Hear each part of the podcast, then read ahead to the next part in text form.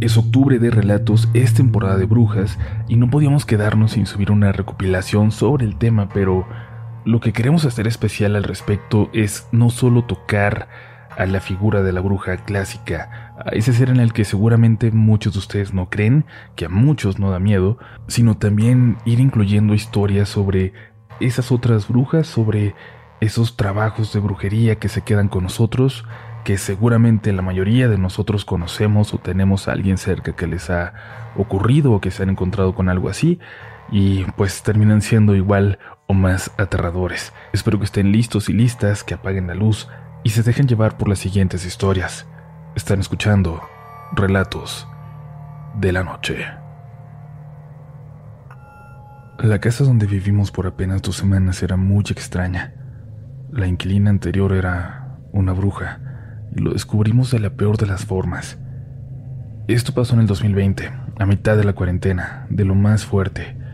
El amigo de mi papá que nos prestaba la casa donde estuvimos viviendo dos años sin pagar renta ya no podría ayudarnos. Fue difícil, pero por supuesto que entendimos, y encontramos pronto una casa muy cerca de ahí. Y de hecho la vimos ofreciéndose a la renta desde dos años atrás, cuando llegamos a esa colonia. En aquel momento tan difícil fue un rayo de luz darnos cuenta de que se seguía rentando, y no pensamos para nada en las razones por las que nadie la había querido, a pesar de que el precio era bastante razonable. Nos mudamos mis papás, mi hermana Jimena y yo.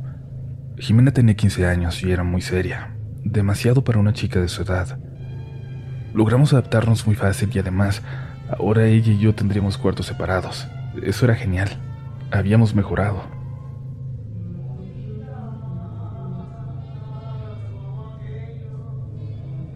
Notamos que Jimena se sentía feliz, hasta le daba por cantar pero canciones muy viejas que no sabíamos de dónde había sacado. Se ponía a cocinar cantando, lavaba la ropa cantando, ayudaba en el quehacer de la casa con aquella canción siempre en la boca. Hasta nos empezamos a burlar, jugando, claro. Le decíamos cosas por esos gustos. Lo más extraño es que ella no nos pudo explicar de dónde conocía aquella canción. Yo recuerdo que una tarde llegué de la escuela y aún no me acostumbraba a que esa fuera mi casa. Como mis papás estaban trabajando y mi hermana aún no llegaba, yo me tiré en mi cama para tomar una siesta, para aprovechar el silencio de aquella casa, el silencio de toda la calle. Se respiraba mucha paz cuando... Escuché que alguien movió algo en la sala y por un momento me preocupé, pero luego escuché que era mi hermana cantando.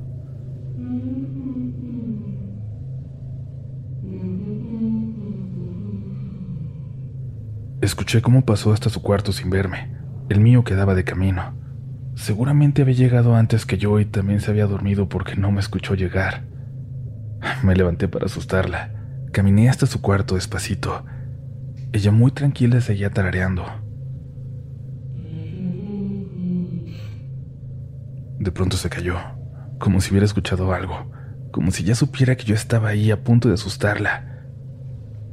¡Bu! Grité al asomarme por la puerta, pero no había nadie. El cuarto estaba vacío. ¿Jimena? Grité, pero nadie respondió. Mandé un mensaje al grupo de la familia. Pregunté si había alguien más en la casa. Todos dijeron que no. Les dije que acababa de escuchar clarito que Jimena estaba cantando en su cuarto. Vi como todos empezaron a escribir, pero nadie mandaba nada. Después de varios minutos mi mamá solo respondió, Sí, hija. Luego revisamos eso. ¿Revisar? No entendía de qué diablos hablaba, pero, en fin, ¿qué me quedaba? Seguramente me lo había imaginado todo. Mi hermana llegó poco después, pero con una amiga y me pidió que no dijera nada. Mi papá llegó a las ocho y él me dijo que habláramos todo cuando se hubiera ido la amiga de Jimena y que llegara mi mamá. La amiga se fue cuando iban a dar las nueve y poco después llegó mi madre. Mi papá me dijo que fuera por Jimena a su cuarto. Odio. Odio todo lo que sucedió después. Odio haberlo vivido. La casa de pronto me parecía imponente, agresiva, como si no quisiera que estuviéramos ahí. ¿Han tenido ese sentimiento de algún lugar? Yo sé que parece ridículo explicarlo a menos que ya lo haya sentido. Y en todo caso, entiendes lo horrendo que es. Tomé mi teléfono de mi cuarto y luego caminé al de Jimena. La puerta estaba entreabierta. Tenía el espejo de Jimena justo de frente. En él alcancé a ver el reflejo de una mujer. Alguien estaba dentro del cuarto de Jimena. Era una mujer muy vieja, muy vieja con el pelo blanco, suelto, y me veía a través del reflejo como si me hubiera estado esperando, y sonreía sin dientes. Divertida. Su cara parecía estar disfrutando el momento. Les juro que aunque me imaginaba que mi primera reacción ante algo así sería correr, el pensar que mi hermana estaba ahí dentro con esa vieja me hizo armarme de valor. Hizo que mi primer reflejo fuera empujar la puerta, abrirla por completo y entrar. Y al hacerlo, al hacerlo lo que vi fue a Jimena asustada por cómo entré, sentada frente al espejo pintándose las uñas. Lo que había visto, no sabía de dónde salió porque el reflejo que debía aparecer en ese espejo era el de mi hermana sentada frente a él. A menos, a menos que ese fuera su reflejo. La jalé y la llevé con mis papás. Empezaron a contarme detalles bobos que los habían asustado desde que llegamos. Mis papás estaban asustadísimos por tonterías, por pequeños ruidos, risas en la noche. Cuando les dije lo que yo había pasado en la tarde y lo que acababa de ver, se volvieron locos por completo. Nos fuimos esa misma noche. La pasamos en un hotel, amontonados los cuatro en una cama, con mi hermana en medio. Incluso ahí, escuchamos sonidos en el baño. Escuchábamos que alguien caminaba por el pasillo de un lado a otro, toda la noche. Nadie se atrevió a asomarse. Como podrán imaginar, cuando nos empezamos a mudar, los vecinos se acercaron divertidos y hasta se preguntaban cuánto iba a durar la familia que llegara a vivir ahí, a la casa donde, ellos sabían, vivía una bruja. Lo que nunca había pasado es que lo que sea que habita esa casa pudiera manifestarse así a través de otra persona. Mi hermana era especial, nos dijeron. Tenía ciertas debilidades que aquella bruja o cualquier otra cosa maligna incorpora. Podía y puede aprovechar. Estuvimos ahí solo dos semanas, pero siguen siendo las más aterradoras de mi vida. Hola, les escribo desde Monterrey, Nuevo León. Lo que les voy a contar le sucedió a mi papá y a un grupo de amigos hace aproximadamente 40 años. Pero hasta la fecha, mi papá sigue recordándolo y sintiendo el mismo miedo que sintió aquella noche. Mi papá y su grupo de amigos, originarios todos de la colonia Independencia en Monterrey, fueron invitados a la boda de otro de sus amigos. Esto en Matehuala, San Luis Potosí. Mi papá tenía 18 años y sus demás amigos entre 15 y 17 por lo que, por así decirlo, él iba como encargado del grupo. Cuenta que ese día quedaron de verse en la central de autobuses del centro de Monterrey. Como algo curioso, recuerda que al despedirse de su abuelita, con la cual vivía, ella le entregó una chamarra a pesar de que estaban en pleno verano. Mi papá regañadientes se la llevó. Al llegar a la central, lo primero que hicieron sus amigos fue hacer bromas sobre la chamarra que llevaba mi papá cargando. Uno de sus amigos ya había comprado los boletos, así que solo esperaron la hora para subir al autobús, que salía por ahí de las 4 de la tarde. Matehuala queda unas 5 horas, por lo que tenían planeado llegar a la boda entre las 9 o 10 de la noche.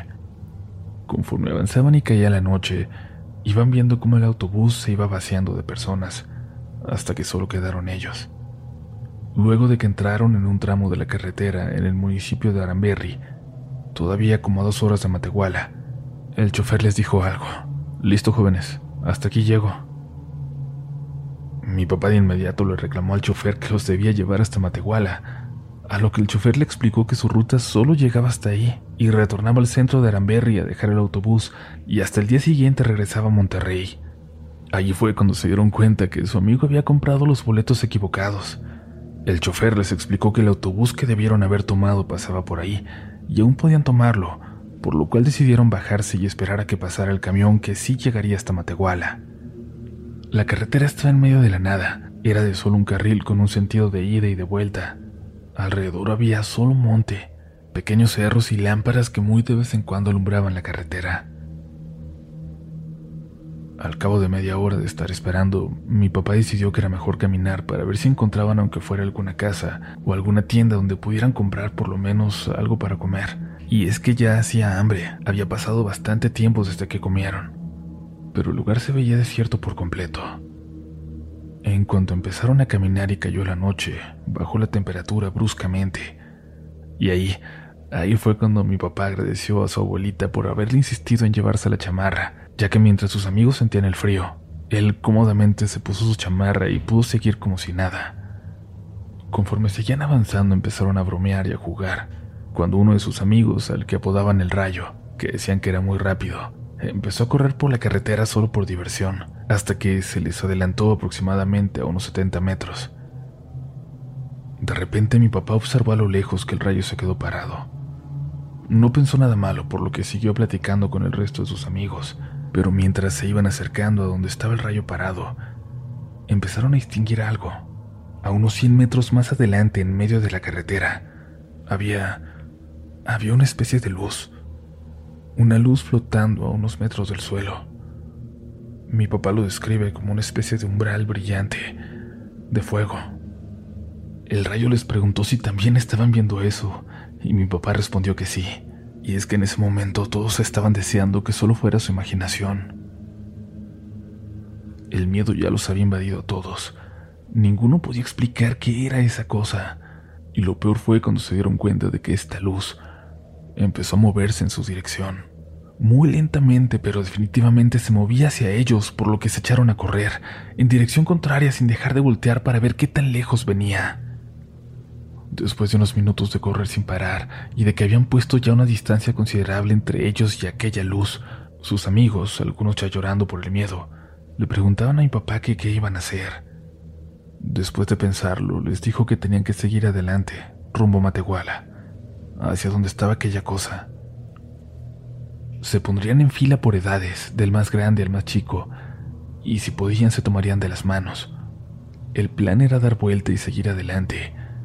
Iban a pasar corriendo por la orilla de la carretera esperando que, que esta cosa no se moviera del centro. Recordaban que detrás de donde vieron a aquella cosa por primera vez, a lo lejos alcanzaba a ver una lámpara. El objetivo era correr hasta ahí, hasta ella, por lejos que estuviera Ahí se detendrían para asegurarse de que habían dejado atrás aquella luz en el camino. También les dijo que por ninguna razón la miraran directamente cuando pasaran por un lado. Una vez que se formaron como mi papá les había dicho, empezaron a caminar en dirección a donde se encontraba la luz, poco a poco. Y de pronto la vieron, de nuevo. Ahí estaba flotando en el medio, avanzando lentamente en su dirección. Caminaron un poco más, hasta que estaban más cerca y más cerca. Cuando ya la tenían escasos tres metros, mi papá les gritó que corrieran, y todos se echaron a correr en fila uno tras otro.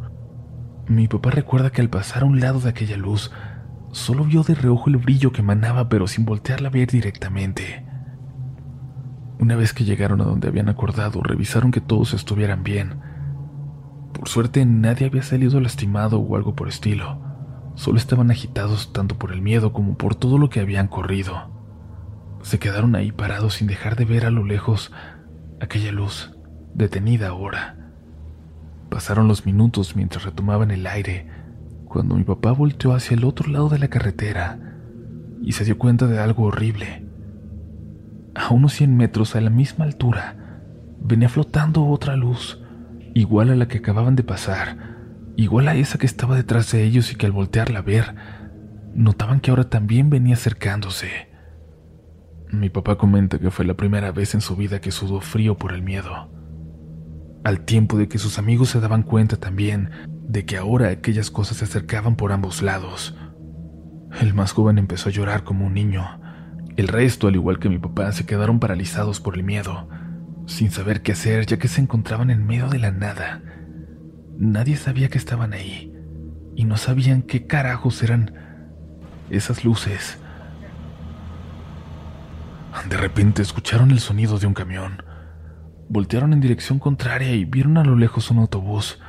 Desesperados se atravesaron en medio de la carretera para detenerlo. Les abrió la puerta y se subieron desesperados. El conductor sin preguntarles nada simplemente se puso en marcha, viéndolos por el retrovisor sin saber qué era lo que les pasaba.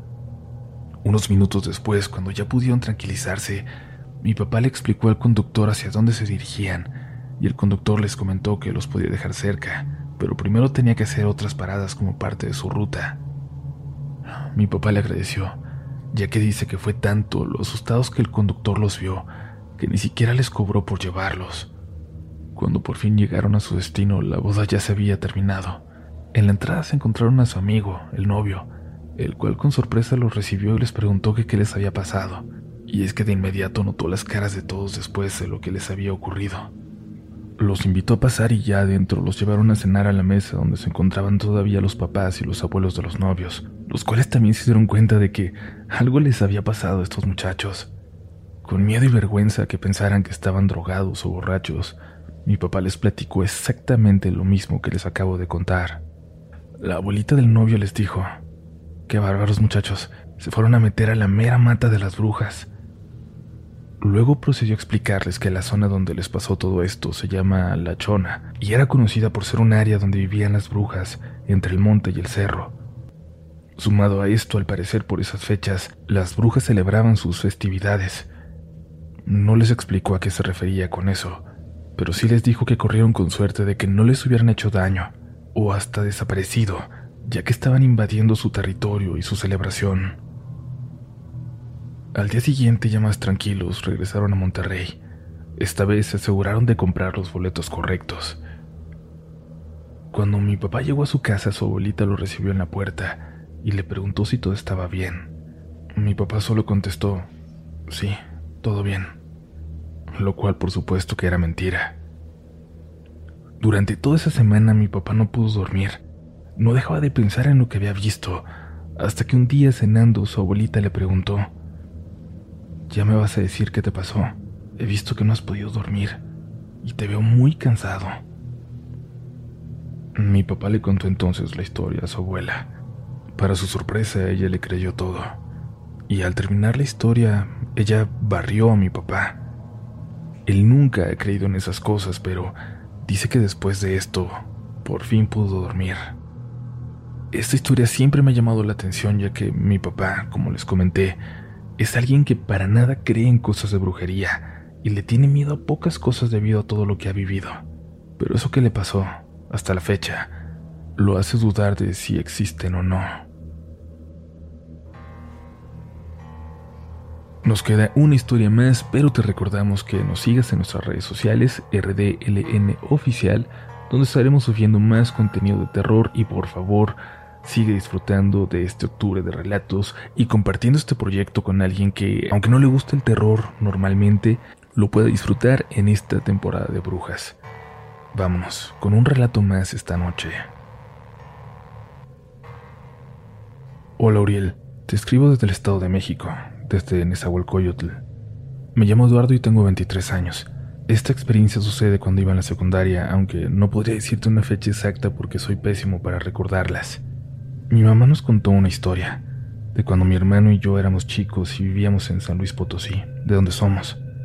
Dice mi mamá que en la casa habían árboles muy muy grandes, ya que en aquel entonces esa parte de San Luis no estaba tan poblada como ahora. Allí entre los árboles ella llegó a ver bolas como de fuego, que parecían saltar de un árbol a otro, chiflando.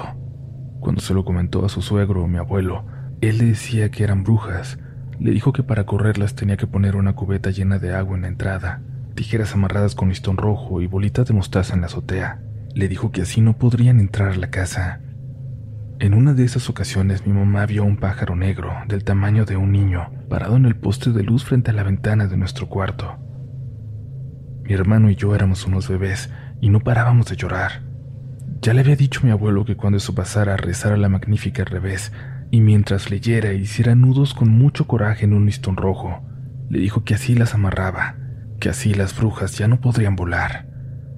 Mi madre siguió las instrucciones al pie de la letra la próxima vez que, en la mitad de la noche, aparecieron esas bolas de fuego en los árboles. Dice que a los minutos escuchó golpes fuertes en la azotea, en la calle como si un costal lleno hubiera caído de repente. Tiró entonces el listón a una vela para quemarlo. Le dijeron que así se mataban. Te cuento esto para entrar en contexto respecto a lo que a mí me ocurrió después. Para cuando te platico lo que yo viví ya éramos más hermanos. Yo compartía mi habitación con dos varones y la habitación de mi hermana estaba junto a la de mis papás. Aquella noche que empezó todo, yo dormía tranquilamente hasta que escuché que alguien me llamaba por mi nombre, en susurros. Eduardo, Eduardo, prende la luz. Era mi hermano mayor. Me pareció extraño que me lo pidiera porque el interruptor de la luz estaba a medio metro de él. Me levanté de todas formas a prenderla. Mi hermano estaba totalmente pálido. Se le notaba todavía más porque él es muy morenito. Pensé que se había puesto mal y le pregunté qué pasaba. Me estaban agarrando, me dijo. No me dejaban dormir. ¿Quién? Pregunté. Una bruja. Una maldita bruja se quiere meter. Evidentemente sin creerle, le pregunté cómo lo estaban molestando. No tenía lógica lo que me estaba diciendo. Me dijo que lo estaban agarrando del cuello y que no lo dejaban respirar, que no lo dejaban moverse.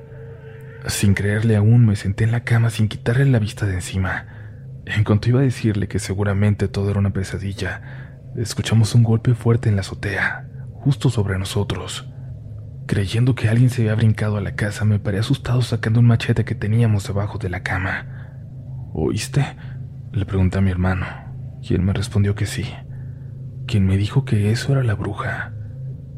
Empezamos a escuchar cómo alguien caminaba en la azotea, pero no eran pasos normales, parecía que llevaban tacones. Yo miraba el techo intrigado, confundido, y mi hermano me dijo que fuera a hablarle a mi mamá. Ahora sí, ya un poco temeroso, le pregunté que por qué yo. Pues porque a mí me quieren llevar, me respondió, viéndome a los ojos. Y la verdad no quería ir, ya que para hacerlo tenía que salir del cuarto, pasar por las escaleras que dan a la azotea y abrir la puerta del otro lado de la casa en donde se encuentra el cuarto de mis papás. Pero lo hice. Sin pensarlo más me levanté. Me puse un suéter y fui a hablarle. Antes de salir, me dijo mi hermano, si te habla o te chifla, no mires arriba, no voltees, ¿ok? Asentí y caminé hacia la puerta del cuarto. No les voy a mentir, cuando me vino un olor a carne podrida en el pasillo, y de reojo vi una sombra en la parte de las escaleras a la azotea. Sin voltear seguí con mi mirada en el suelo y abrí la puerta que conecta hacia el otro lado de la casa. Entré, prendí todas las luces y me dirigí al cuarto de mis papás. Desperté a mi mamá diciéndole que Manuel le hablaba, que estaba diciendo que había una bruja en la azotea. Mi mamá, sin pensarlo, se levantó de golpe y salió rumbo al cuarto. Cuando ella llegó, mi hermano ya estaba más tranquilo y le empezamos a platicar lo que escuchamos y de lo que yo vi cuando salí del cuarto. Ella nos creyó y nos platicó la historia que les conté al principio de cuando vivíamos en San Luis. Esa primera noche terminó así. Mi mamá al día siguiente habló con una de sus hermanas y ella le dio los mismos consejos que mi abuelo le había dado hace años. Ese día mi mamá compró bolas de mostaza, listones rojos y unas tijeras, también muchas estampas de santos.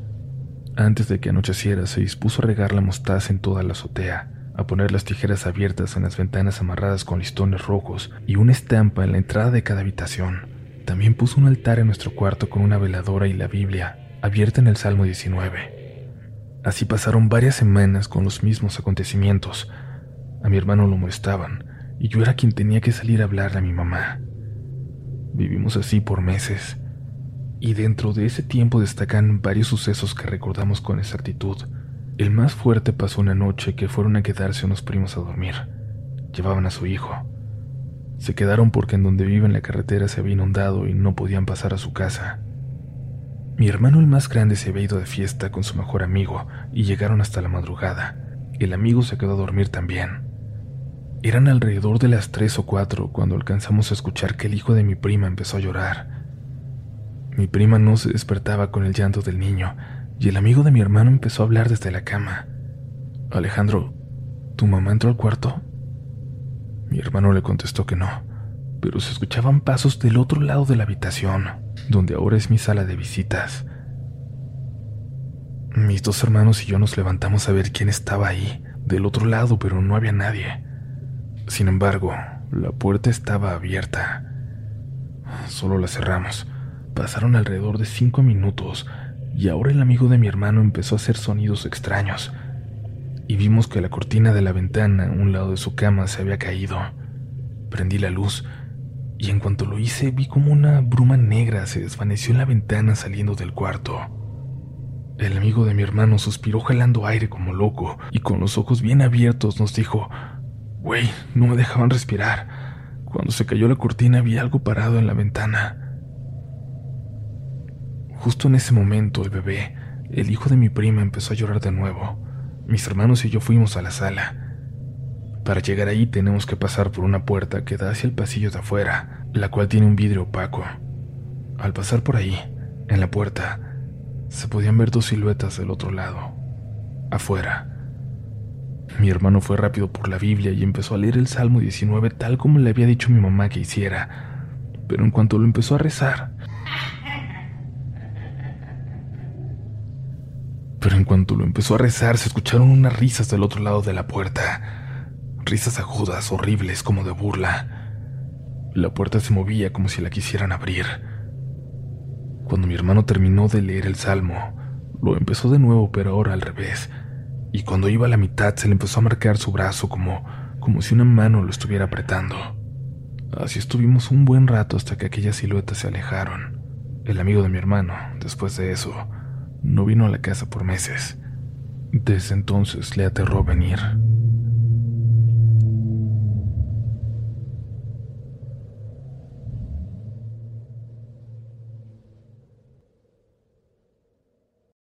Lucky Land Casino asking people what's the weirdest place you've gotten lucky? Lucky? In line at the deli, I guess? Aha, in my dentist's office. More than once, actually. Do I have to say? Yes, you do. In the car before my kids' PTA meeting. Really? Yes. Excuse me, what's the weirdest place you've gotten lucky? I never win and tell. Well, there you have it. You can get lucky anywhere playing at LuckyLandSlots.com. Play for free right now. Are you feeling lucky? No purchase necessary. Void where prohibited by law. 18 plus. Terms and conditions apply. See website for details.